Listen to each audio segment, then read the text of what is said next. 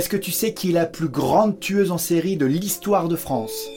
Ok, alors reste avec moi pour la suite de mon classement des histoires les plus effroyables de femmes criminelles. Là, on est sur du lourd, du très lourd même. Un nombre de victimes impressionnant. On est dans les années 1800 en Bretagne et Hélène Gégado est connue dans toute la région pour ses talents de cuisinière. Elle entre au service d'un prêtre en 1833 et à peine en trois mois, sept personnes décèdent parmi lesquelles sa propre sœur. Bizarre. Mais la cuisinière va continuer de sillonner toute la Bretagne sans jamais vraiment être inquiétée, alors qu'elle empoisonne à arsenic toutes celles et ceux pour qui elle cuisine, faisant ainsi 97 victimes. Ces crimes sont passés totalement inaperçus à l'époque, car il sévissait en Bretagne une épidémie de choléra dont les symptômes sont similaires à un empoisonnement à l'arsenic. Mais quand un de ses employeurs voit trois de ses domestiques mourir ainsi, il demande une autopsie et découvre l'empoisonnement. Hmm, vous reprendrez bien un peu de Queen Allez hop, la Gégado, guillotiné à Rennes à 48 ans. On continue dans l'arsenic avec une nouvelle empoisonneuse venue tout droit de Yougoslavie. Vera Renkzi est une aristocrate d'origine hongroise qui va faire un premier mariage avec un homme d'affaires.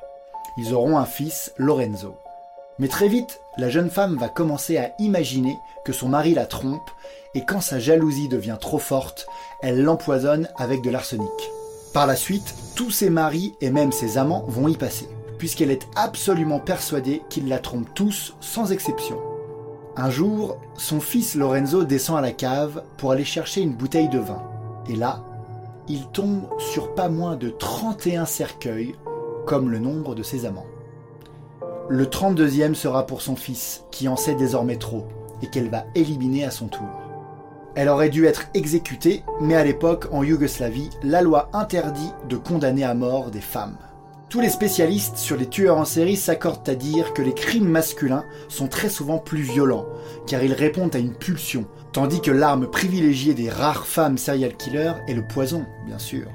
Pour terminer ce classement, je vais te parler de Jane Topan, qui a sévi à la fin du 19e siècle aux États-Unis. Elle est considérée comme une des plus grandes tueuses que ce pays a connues. Elle a fait plus d'une trentaine de victimes, toutes empoisonnées. Il faut dire que l'accès aux différents produits est très facile pour elle, puisqu'elle passe un diplôme d'infirmière et travaille ensuite à l'hôpital général du Massachusetts. Elle raconte que pendant ses études, elle faisait des expériences sur les patients, en testant plusieurs dosages de morphine ou d'atropine. Elle se met ensuite à son compte comme infirmière privée, et alors là, tout le monde y passe.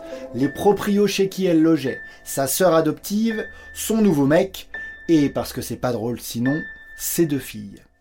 Elle est finalement arrêtée en 1901 et comme elle plaidera la folie, elle sera internée dans un hôpital psychiatrique où elle a d'ailleurs finalement de la chance de ne pas trouver une infirmière comme elle. Voilà, ce classement est terminé. N'hésite surtout pas à me dire en commentaire s'il y a des histoires criminelles qui t'ont marqué, que je fasse des recherches et qu'on en fasse profiter tout le monde. Allez, ciao